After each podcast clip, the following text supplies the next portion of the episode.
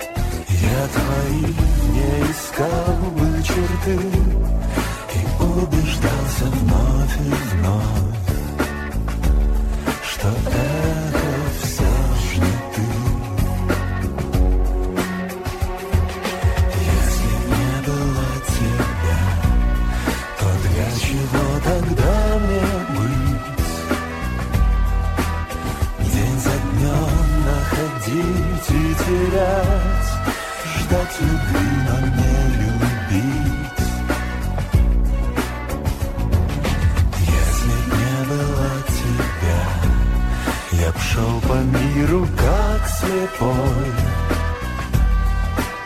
В гуле сотен чужих голосов Узнать пытаюсь голос твой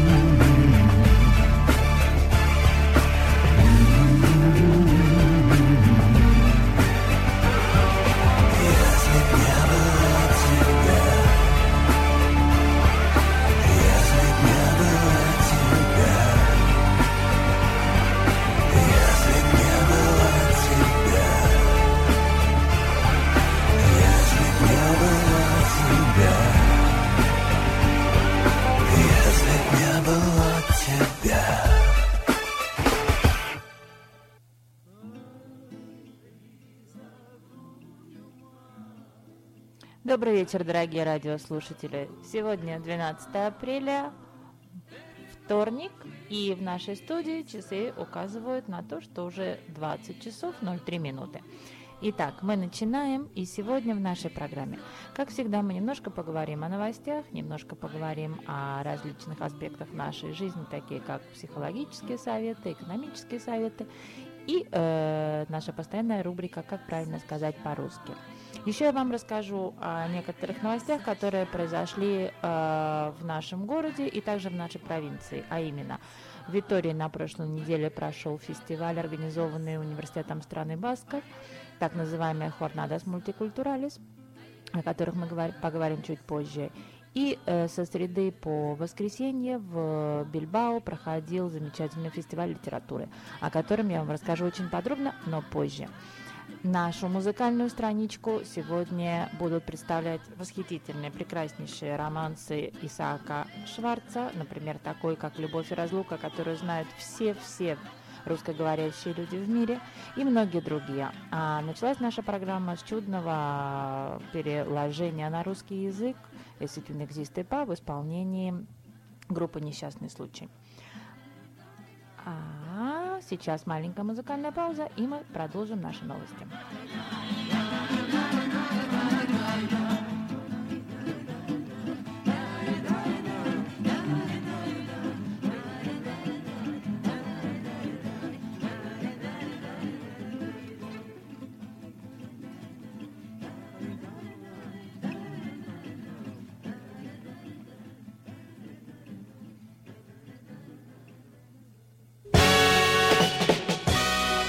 Новости. Обзор прессы за неделю. Noticias.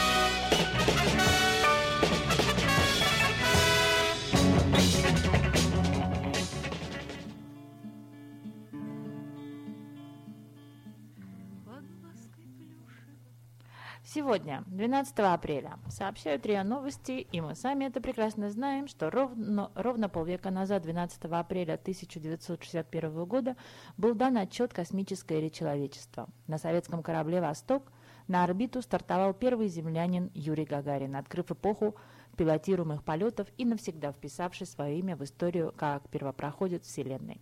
Исторический запуск был осуществлен с первой стартовой площадки, ныне носящей имя Гагарина, с испытательного полигона Байконур, позже преобразованного в космодром. Ракета-носитель «Восток-8К-72К» успешно вывела на околоземную орбиту космический корабль «Восток». Полет первого космонавта продолжался 108 минут. После одного витка вокруг Земли спускаемый аппарат корабля, успешно пройдя плотные слои атмосферы, совершил посадку в Саратовской области. Самого Гагарина в капсуле не было. Система мягкой посадки тогда еще не была изобретена, поэтому первый космонавт планеты, катапультировавшись из спускаемого аппарата на высоте нескольких километров, приземлялся на парашюте. То, что последовало за полетом Гагарина, можно назвать только словом «взрыв». Взрыв ликования, радости за свою страну – до сих пор рядом с днем 12 апреля можно поставить только День Победы 9 мая. В этот день в городах жители выходили на стихийные митинги. Этот день сам по себе стал праздничным. Когда я шел в школу, все разговоры были только об этом. Никаких уроков, конечно, в этот день не было. На площади э, вытащили громкоговоритель и объявили митинг. На следующий день срочно надо было выпустить какие-то стенгазеты. Как эта ракета выглядит, никто не знал. Рисовали палку и колпак стеклянный, из которого Гагарин обязательно выглядывал. Вспоминает подполковник в отставке, офицер-ракетчик Александр Маргунов. Сотни людей выходили на улицы, услышав по радио новость о полете первого человека в космос. И вместе радовались успеху, обнимали друг друга, кричали «Ура!». Затем Гагарин совершил большое путешествие по планете, объехав почти весь мир собирая урожай восторгов и, и поклонения. Он побывал в Болгарии, Чехословакии, Британии, Италии, Германии, Канаде, Бразилии, Венгрии, Франции, Исландии и Финляндии. Позже, уже в ноябре 1961 года, он побывал в Индии, в Афганистане, а в феврале 1962 года посетил страны Африки. Вместе с тем, триумф мог обернуться и трагедией. Тот легендарный запуск мог закончиться вовсе не мировым триумфом. Во время полета Юрия Гагарина было зафиксировано более десятка нештатных ситуаций. Об этом спустя 50 лет сообщил патриарх отечественной космонавтики, ближайший соратник основоположника практической космонавтики Сергея Королева, академик Борис Черток. По его словам, во время полета произошло 11 нештатных ситуаций различной степени сложности. Например, в день перед вывозом ракеты-носителя на стартовый стол при взвешивании Гагарина в скафандре с креслом обнаружился перевес в 14 килограммов. Тогда в срочном порядке в течение одной ночи были разработаны и приведены работы по облегчению космического корабля, которые в частности включали в себя обрезку ряда кабелей, что впоследствии и привело к ряду нештатных ситуаций во время полета. Вместе с кабелями, необходимыми для непилотируемых полетов, были в частности обрезаны важные датчики давления и температуры. Еще одна нештатка была выявлена за один час до запуска корабля «Восток». При закрытии посадочного люка спускаемого аппарата по данным телеметрии выяснилось, что один из трех кольцевых контактов отказал, и люк якобы не закрылся полностью. Причиной явилась неточная регулировка кольцевого контакта.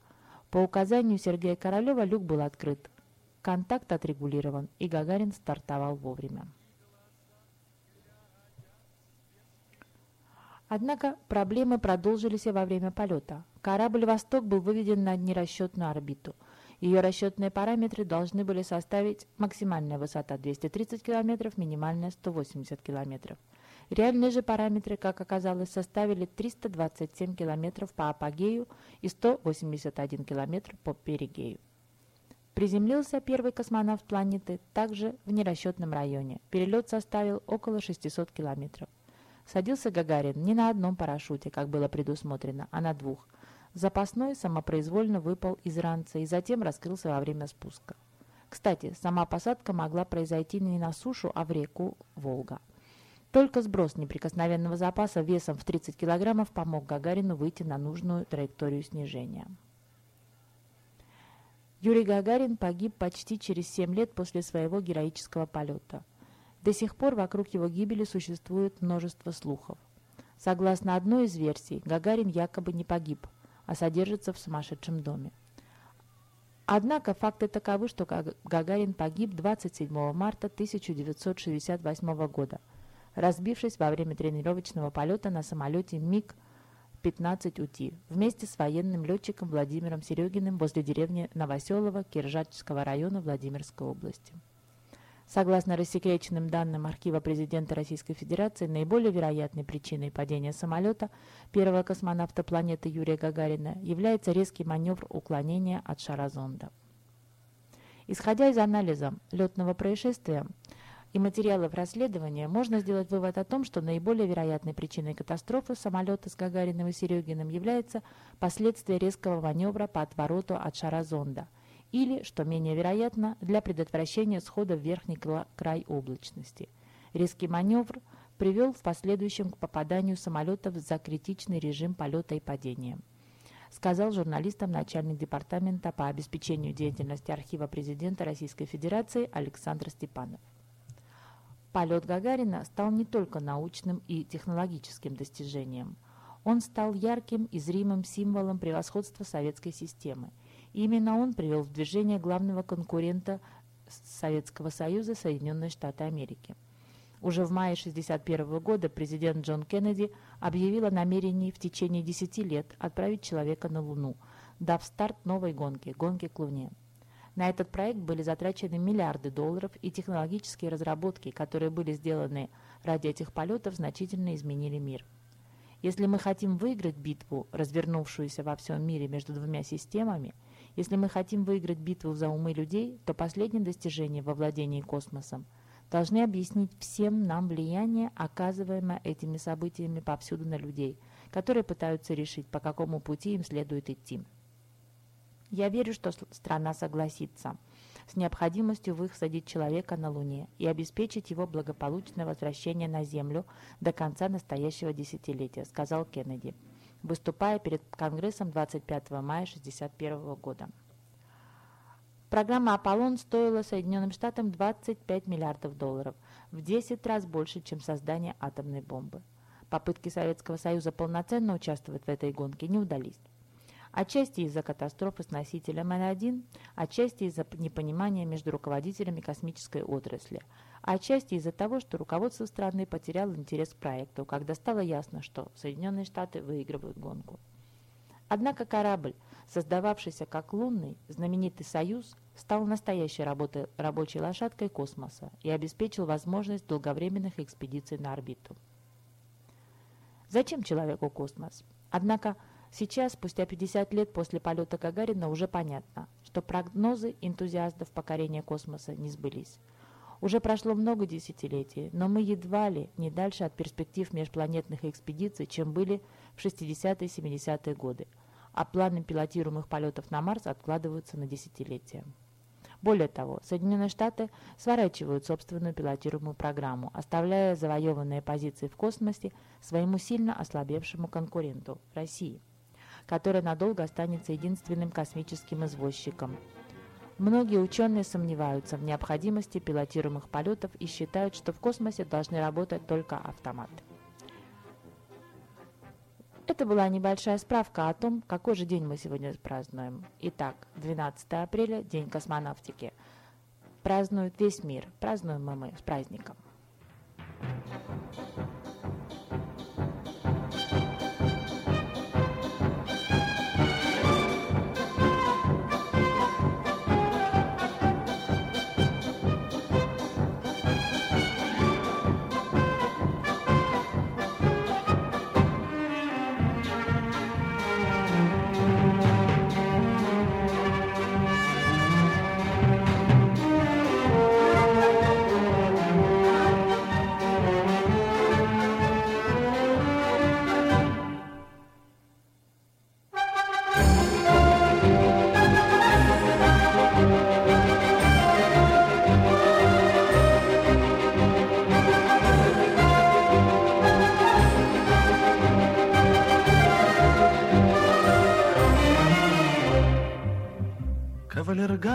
век недолог, И потому так сладок он.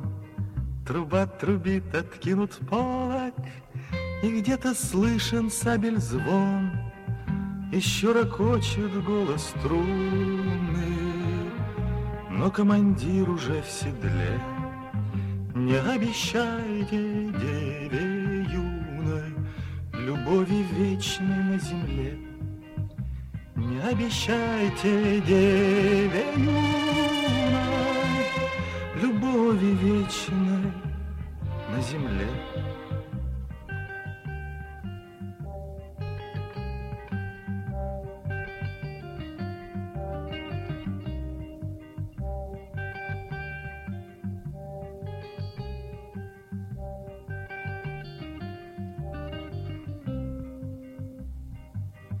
Напрасно мирные забавы Продлить пытаетесь, смеясь, Не раздобыть надежной славы, Покуда кровь не пролилась, И как не сладок мир под луной, Лежит тревога на челе. Не обещайте деве юной Любови вечной на земле. Не обещайте деве юной Любови вечной на земле.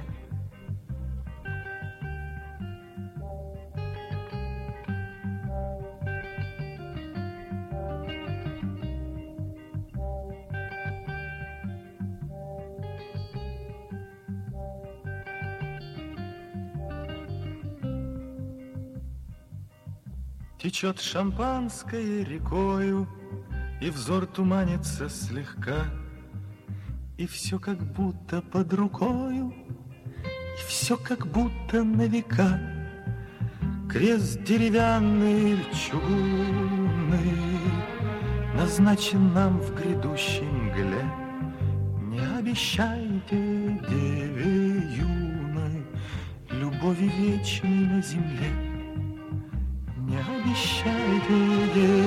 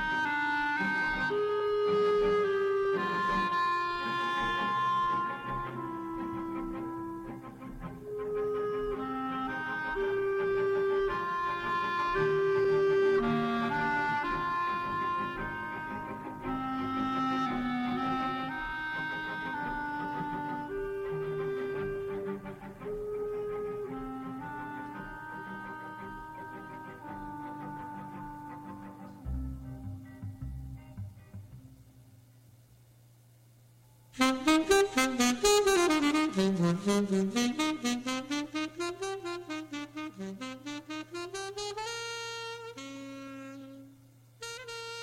мы продолжаем обзор новостей.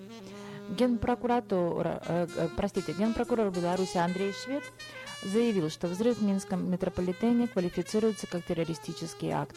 По результатам осмотра места происшествия и после производства неотложных следственных действий будут разработаны и расследованы в полном объеме все версии. Сегодня примерно, э, в, простите, вчера примерно в 17.54 на станции Октябрьская произошел террористический акт в городе Минске. По данному факту было возбуждено уголовное дело. дело. Создана совместная следственная группа. Цитирует Интерфакс генпрокурора Андрея Шведа. Ранее сотрудник правоохранительных органов также сообщал, что в качестве основной версии взрыва рассматривается террористический акт. В подтверждение данной версии говорили внешние признаки, в частности, характер полученных людьми травм.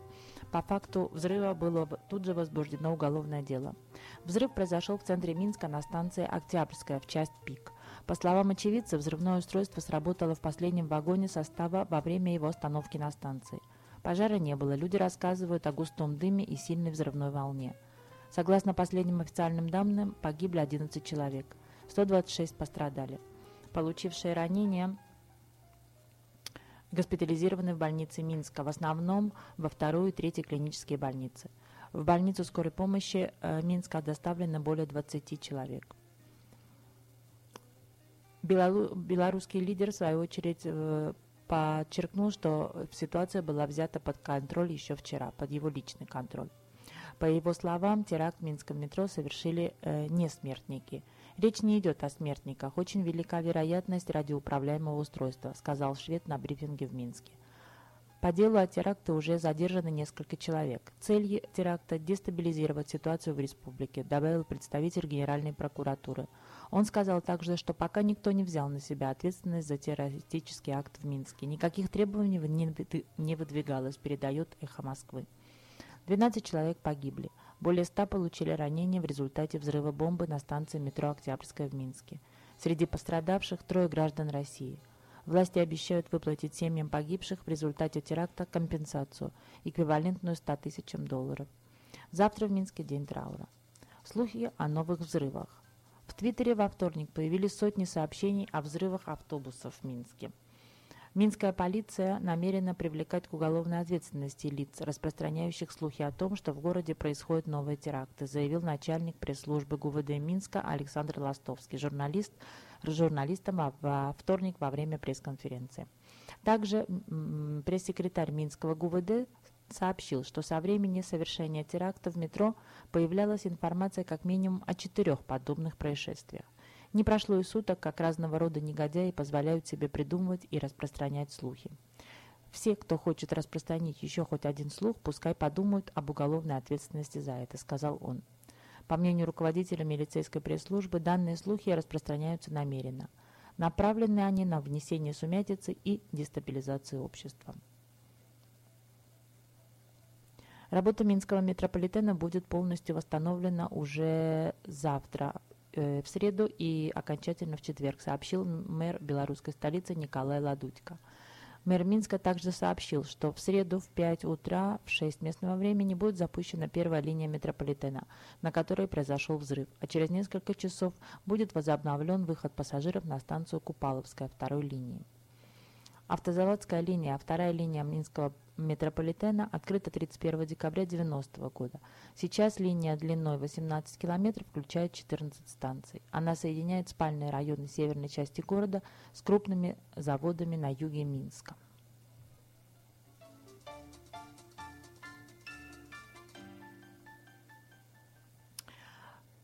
новостям за рубежом. Иммигранты из Ливии и Туниса вновь атакуют итальянский остров, остров Лампедуза. Очередная партия лодок с беженцами была замечена в Сицилийском проливе. Власти Италии ранее выслали несколько тысяч приезжих обратно в Африку, давая тем самым понять, что Европа не готова принять людское цунами, как это окрестил премьер-министр Берлускони. Однако нелегалы не оставляют надежд прорваться через Средиземное море и по-прежнему ищут способы покинуть африканский континент. Со временем их действия становятся все более агрессивными. Подробности в рассказе корреспондента радио Вести ФМ Николая Осипова, который на днях вернулся с ливийской границы. Вот что он рассказывает. Над белыми палатками лагеря для беженцев висят облака песчаной пыли, поднимаемой проезжими по трассе автомобилями. У обочины голосуют чернокожие мальчуганы, подняв большой палец руки. Хотят съездить в соседний лагерь. Там у них то ли друзья, то ли родственники. Ставим машину, поглядываем на обитателей этого места и оцениваем, могут ли они что-нибудь стащить из машины или отломать от нее. Перед отъездом сюда тунисцы нас предупреждали, стоит быть начеку. Среди беженцев встречаются люди разные. Войдя в лагерь, мы попадаем в нигерийский квартал. Земляки здесь стараются селиться рядом со своими. Принадлежность палаток можно иногда определить по государственным флагам, которые беженцы патриотично водружают над своими жилищами. Некоторые следят за нами, поглядывая, что за гости к ним пришли. Мой коллега Андрей Попов достает видеокамеру. Реакция молниеносна. Сниматься они не желают. На самом деле такие вопросы решаются просто. Пара-тройка динаров, и на пять минут любой беженец будет охотно позировать. Андрей поступает хитрее, включает дипломатический прием. Если люди вас не увидят, они не будут вам помогать. Коротко объясняет он цель фото и видеосессии. Чернокожие лица тут же меняют свое настроение.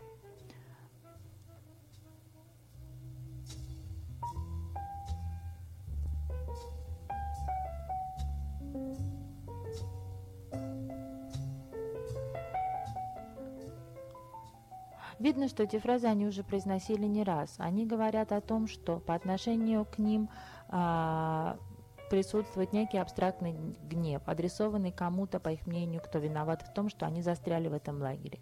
Все хотят домой. А, всех ограбили по дороге границы. Никто им не помогает. Толпа гудит все громче и все плотнее окружает нас. Так что начинает казаться, будто это мы во всем и виноваты. Кто-то начинает хватать за руки, поворачивая микрофон на себя – мы останавливаем запись, чтобы охладить митингующих и остановить вспыхнувший митинг. Скоро мы узнаем, что здесь случаются вспышки и посерьезнее. Толпа может взорваться от одного слова.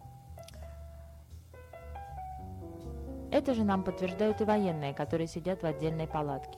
Хотя на микрофон говорить на отрез они отказались и вообще через слово повторяют. Мы вам ничего не говорили, но если что, зовите на помощь. Это наша работа – следить за порядком в лагере.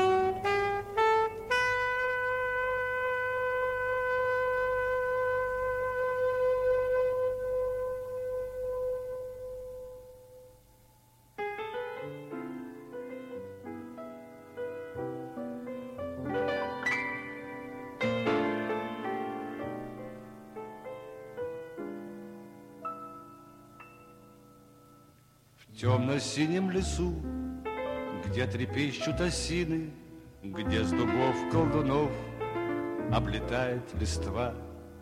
На поляне траву Зайцы в полночь косили И при этом напевали Странные слова. А нам все равно, а нам все равно, Пусть боимся мы волка и сову.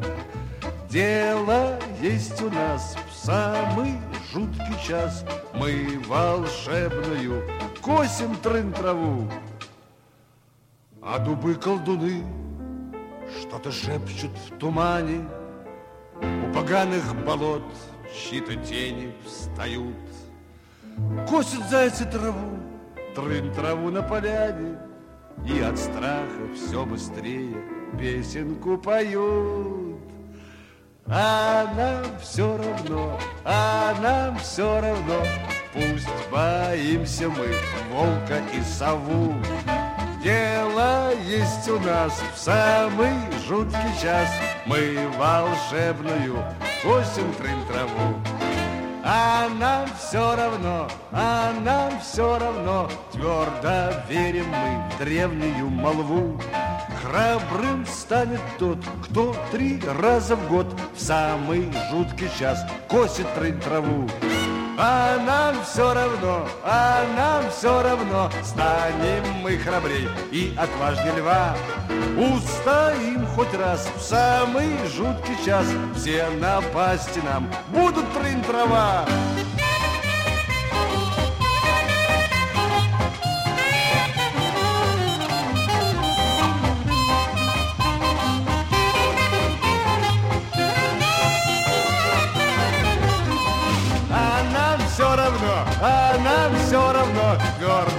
Гордо верим мы в древнюю молву. Храбрым станет тот, кто три раза в год в Самый жуткий час косит трын траву.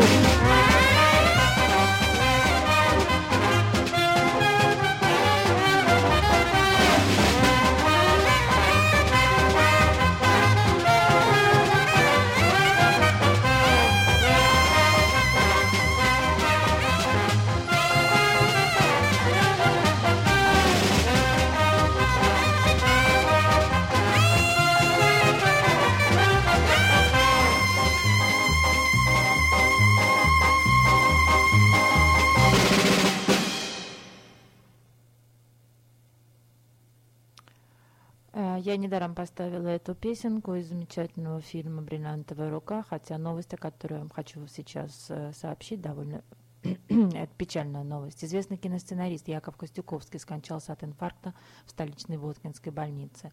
Как сообщает Интерфакс со ссылкой на дочь сценариста Ину, Костюковский почувствовал себя плохо 4 дня назад. Его госпитализировали в понедельник вечером в результате обширного инфаркта он скончался.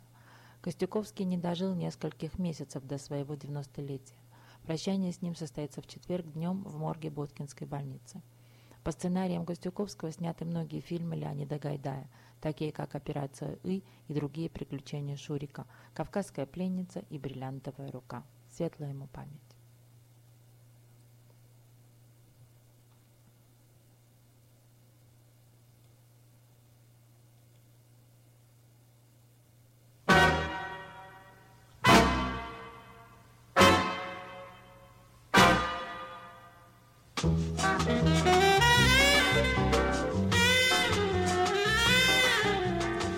Покрытый зеленью, абсолютно весь. Остров невезения в океане есть. Остров невезения в океане есть. Весь покрытый зеленью, абсолютно весь. Там живут несчастные люди-дикари А на лицо ужасные, добрые внутри. На лицо ужасные, добрые внутри. Там живут несчастные люди-дикари Что они не делают, не идут дела. Видно, в понедельник их мама родила Видно, в понедельник их мама родила. Что они делают, не идут дела. Крокодил не ловится, не растет кокос. Плачут Богу молятся, не жалея слез. Плачут Богу молятся, не жалея слез. Крокодил не ловится, не растет кокос. Вроде не бездельники и могли бы жить им по понедельнике взять и отменить Им бы понедельники взять и отменить. Вроде не безделенники и могли бы жить. Как назло на острове нет календаря. Ребятня и взрослые пропадают зря. Ребятня и взрослые пропадают зря. На проклятом острове нет календаря. По-по-по-по по такому случаю ночи до зари Плачут невезучие люди-дикари И рыдают бедные, и клянут беду В день какой неведомо, в никаком году. Заба-заба-заба-заба-заба-заба-заба Oh yes,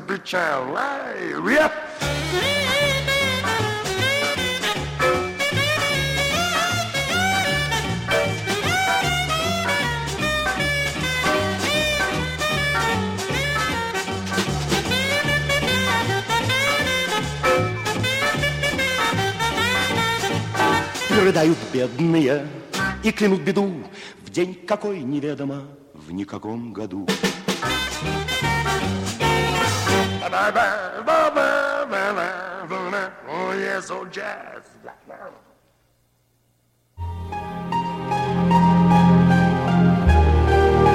Как правильно сказать по-русски?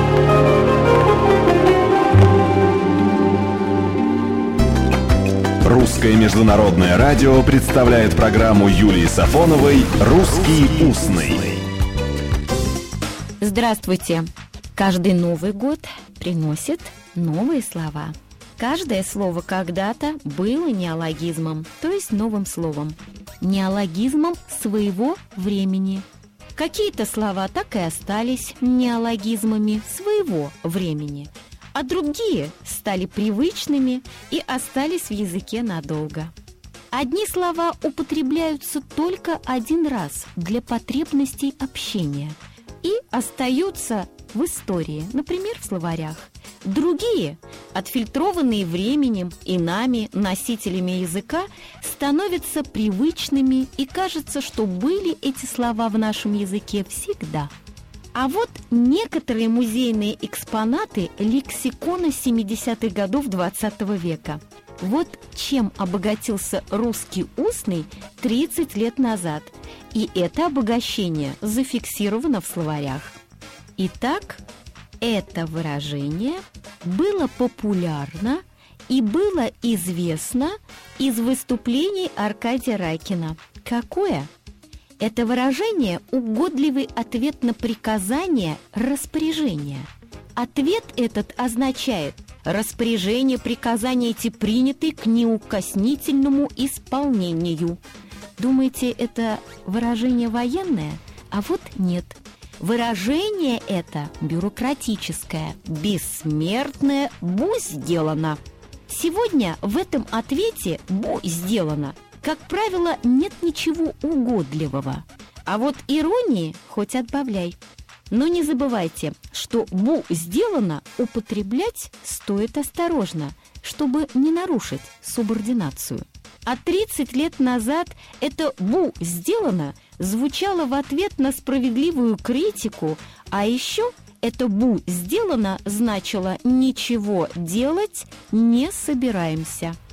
Тем, кто делать ничего не собирался, народ дал именование. Эдакая фамилия слова для всего чернильного племени бюрократов. И слово это было таким – «обещалкины». Теперь выражение «бу сделано» бюрократического лицемерного оттенка нет, а вот ирония, самое что ни на есть подковыристая, осталась. А чуть позже, в 90-х годах, появился и вечный вопрос «Осисяй». А вот ответа «бу сделано» на это «осисяй» не следует. Сегодня, когда вы обращаетесь за помощью кому-нибудь, можно услышать не только «бу сделано», но и странный с точки зрения здравого смысла ответ. Конечно, без вопросов или нет вопросов. Вы просите, скажем, подвести вас куда-то. Подвези меня завтра. А в ответ слышите без вопросов. Нет вопросов. Какой вопрос? И звучат эти ответы утвердительно обнадеживающе. Вам обязательно помогут. Но почему безусловное согласие выражается так странно, словами «нет вопросов», без вопросов или какой вопрос. Странной эта форма согласия кажется только непосвященным в законы языковой системы. А эта система, как всякая, любит экономить, в том числе свои языковые средства. Если же вдруг стать расточительным и транжирить слова, то диалог полностью будет примерно таким. Не сможете ли вы подвести меня? Да, смогу, если мне по пути. И далее уточняющие вопросы. Скажите, а куда вам надо ехать? А когда вам надо ехать? По сути, эти уточняющие вопросы уже полуотказ. А если не по пути, тогда после долгих расспросов ответ будет отрицательный. Извините, я вас не смогу подвести. Да, это отказ. Итак, если есть вопросы у того, к кому вы обращаетесь за помощью, значит, он вам помочь, извините, не совсем готов. А вот если нет вопросов, если на ваше «не сможете ли вы меня подвести», вам не задают вопросов, а просто говорят «без вопросов, нет вопросов, какой вопрос?» Это и есть в русском устном согласие помочь вам. А впервые выражение «без вопросов» в значении безусловного согласия зафиксировано 30 лет назад – как и удивившие меня своей половинчатостью слова «полууголовник» о том, кто совершает мелкие преступления, и слово «получудак» – человек с некоторыми странностями, чудаковатый. Не перестаю удивиться нашему русскому устному.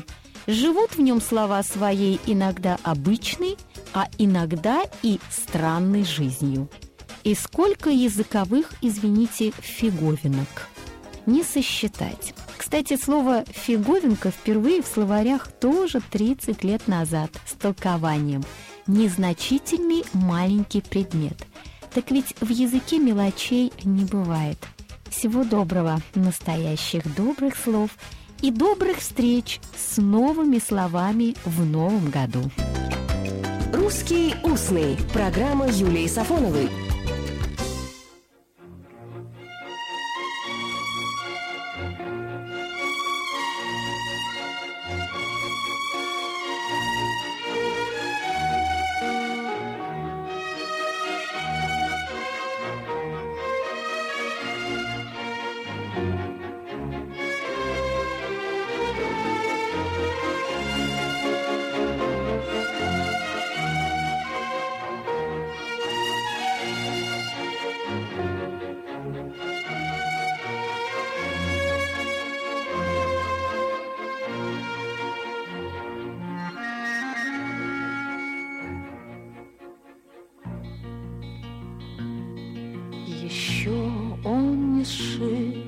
наряд подвенечный, И хор в нашу честь не споет.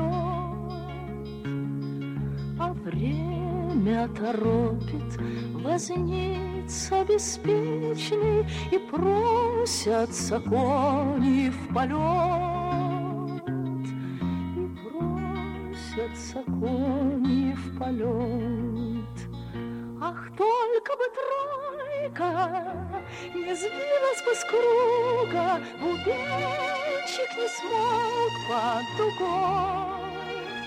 Две вечных подруги, любовь и разлука Не ходят одна без другой.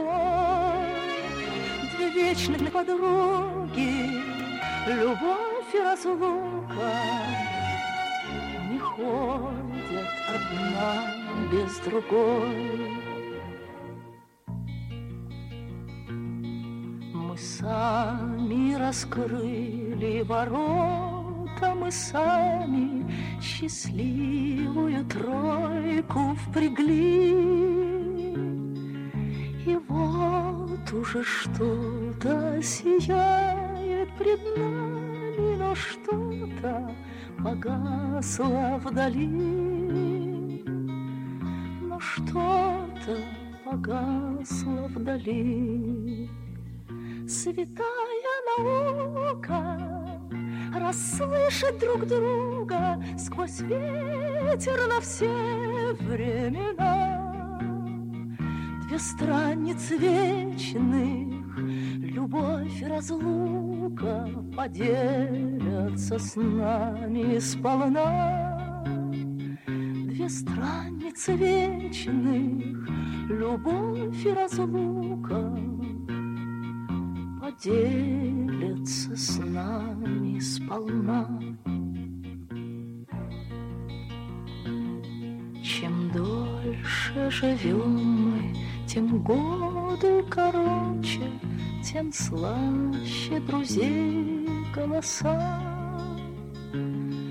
Ах, только б не смог под дугой колокольчик глаза бы глядели в глаза, глаза бы глядели в глаза. То берег, то море, то солнце, то юга, то ласточки, то воронье.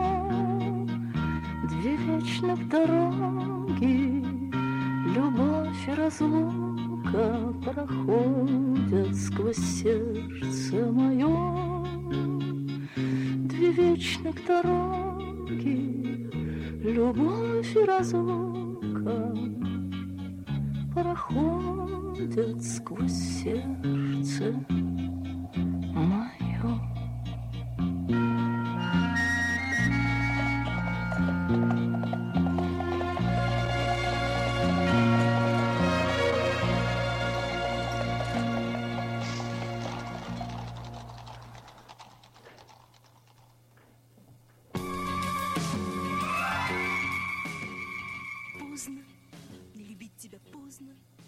Возвращаемся к новостям. И сегодня я хотела бы вам рассказать о тех новостях, которые произошли в, нашей, в нашем городе и в нашей провинции. На прошлой неделе в э, Университете страны Басков филологическим факультетом была организована ежегодная встреча студентов и преподавателей, а также всех желающих с э, лекторами иностранных языков, которые работают на факультете. Лекторы, в свою очередь, предоставляют в распоряжение учеников всю необходимую литературу, представляют новый журнал, который выходит ежегодно, и также демонстрируют какой-либо художественный фильм.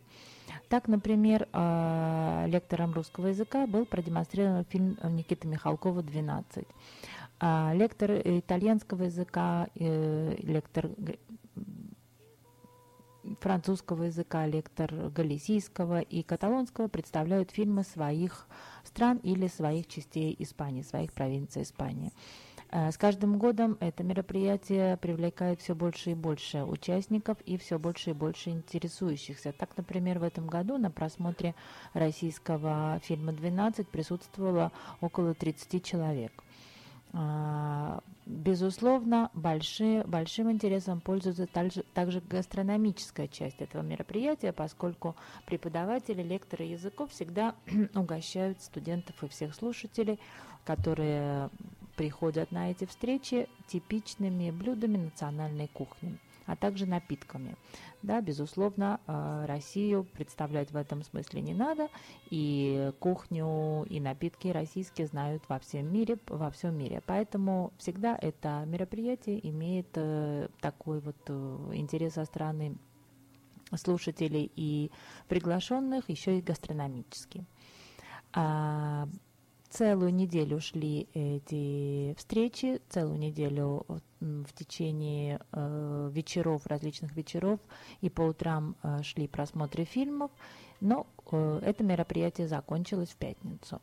А в среду в Бильбао начались, начался фестиваль литературы, начались встречи с писателями.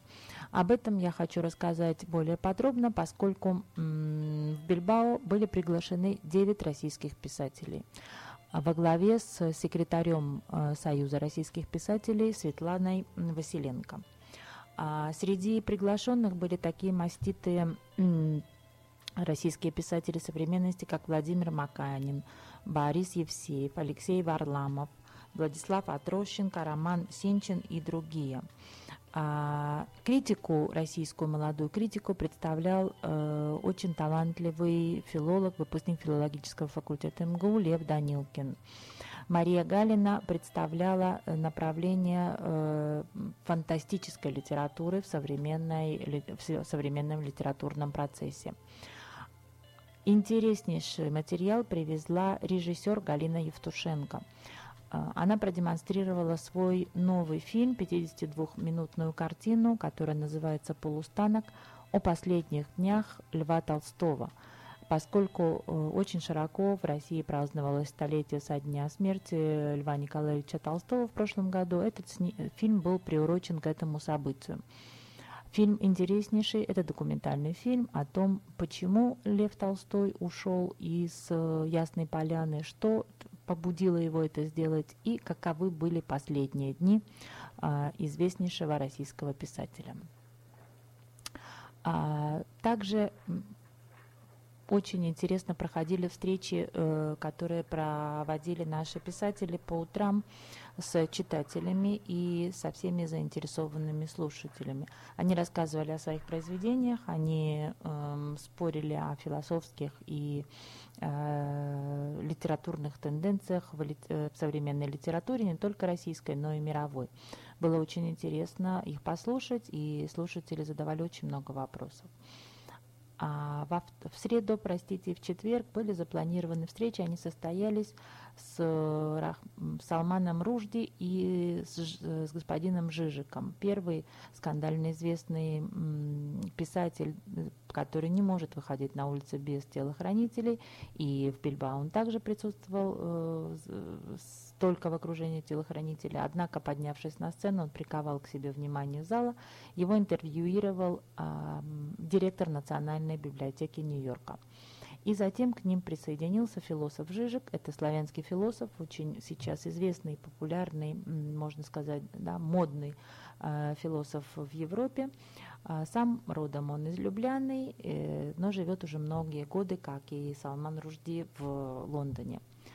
А, эта дискуссия была необыкновенно интересной необыкновенно живой, с такими новыми парадоксальными мыслями и взглядами, что это стоило послушать, и это можно найти в обзоре э, этого фестиваля и вкратце про, прочитать краткую информацию об этих встречах. Было не, невероятно интересно. Также были встречи с читателями, и, например, в воскресенье была очень интересная встреча, этим заканчивался фестиваль. Читатели встречались с писателями в качестве э, активной части. Читатели пришли рассказать о своих э, сюжетах, из реальных сюжетах из своей жизни, которые они бы хотели да, рассказать писателям. Возможно, писатели смогут ими воспользоваться. Это было очень интересно, потому что, конечно, что кроме жизни может предоставить э, иногда фантастические, невероятные, потрясающие сюжеты. К сожалению, фестиваль закончен, но это был третий фестиваль. Э, в следующем году планируется четвертый фестиваль, как раз приблизительно в это же время, в начале апреля, поэтому следите за э, анонсами в это время. Приедут еще приглашенные лица из различных э, организаций российских писателей э, из Москвы и других городов.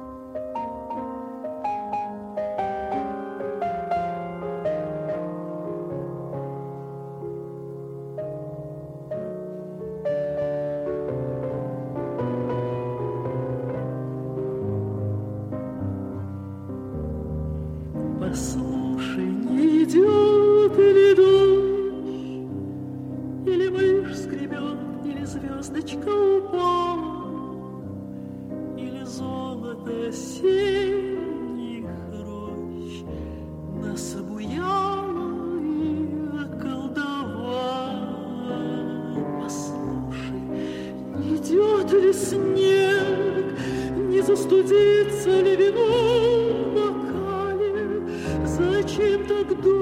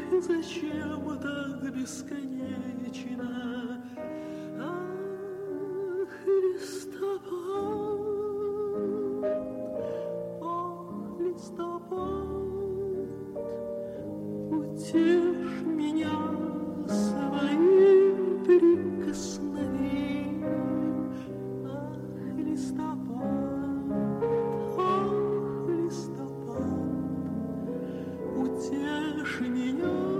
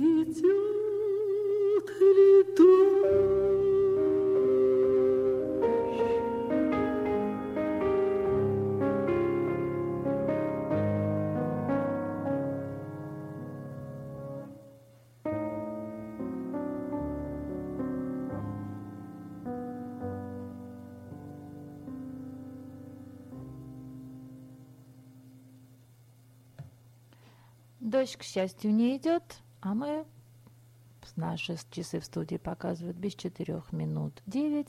Заканчиваем нашу программу.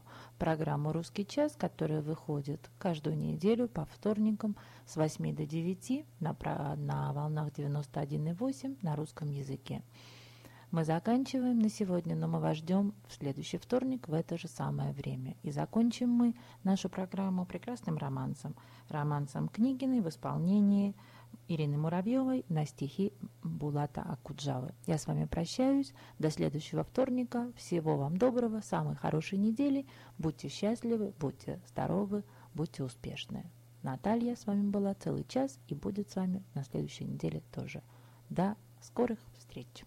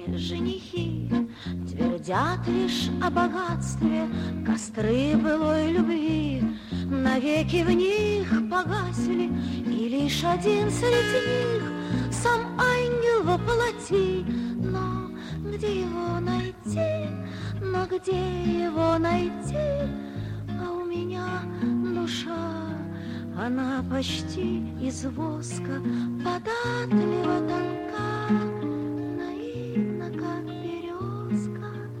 Душа моя щедра, но что вам от щедрот?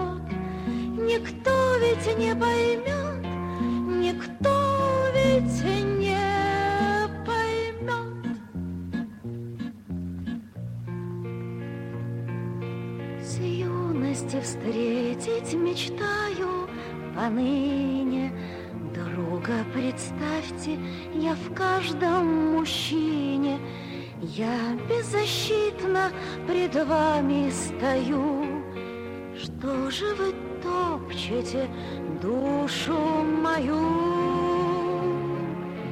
А у меня душа она почти из воска, податлива тонка, Наивна, как березка, душа моя щедра. Но что вам от щедрот? Никто ведь не поймет, никто ведь не поймет. Ах, нынче женихи твердят лишь о богатстве, Костры былой любви навеки в них погасли. И лишь один среди них сам ангел во плоти. Но где его найти? Но где